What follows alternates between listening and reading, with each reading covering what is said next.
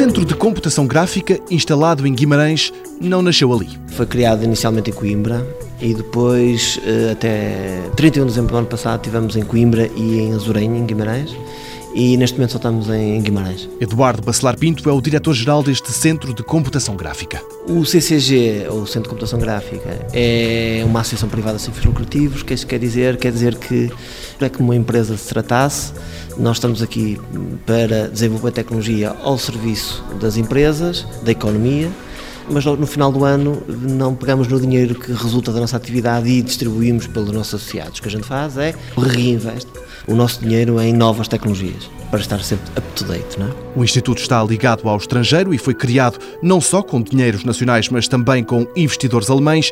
E em vez de ciência teórica afastada da prática, o Centro de Computação Gráfica aposta na aplicação. O que é ciência aplicada para nós? É ciência aplicada em coisas que as empresas necessitam. E normalmente são produtos e serviços. E portanto, nós, todos os projetos que temos, têm sempre indústria. E desde que nascemos foi sempre este a missão e o objetivo, portanto, nós o que fazemos é desenvolvimento de tecnologia aplicada. A missão deste centro é então apoiar a indústria nacional. Entre esses projetos, dos mais recentes, destaca-se um software para tablets pensado para os vendedores de mobiliário que podem mostrar aos clientes como ficará uma peça em casa dos eventuais compradores, mesas interativas e ainda, a título de exemplo, um serviço de acompanhamento de idosos à distância através da televisão.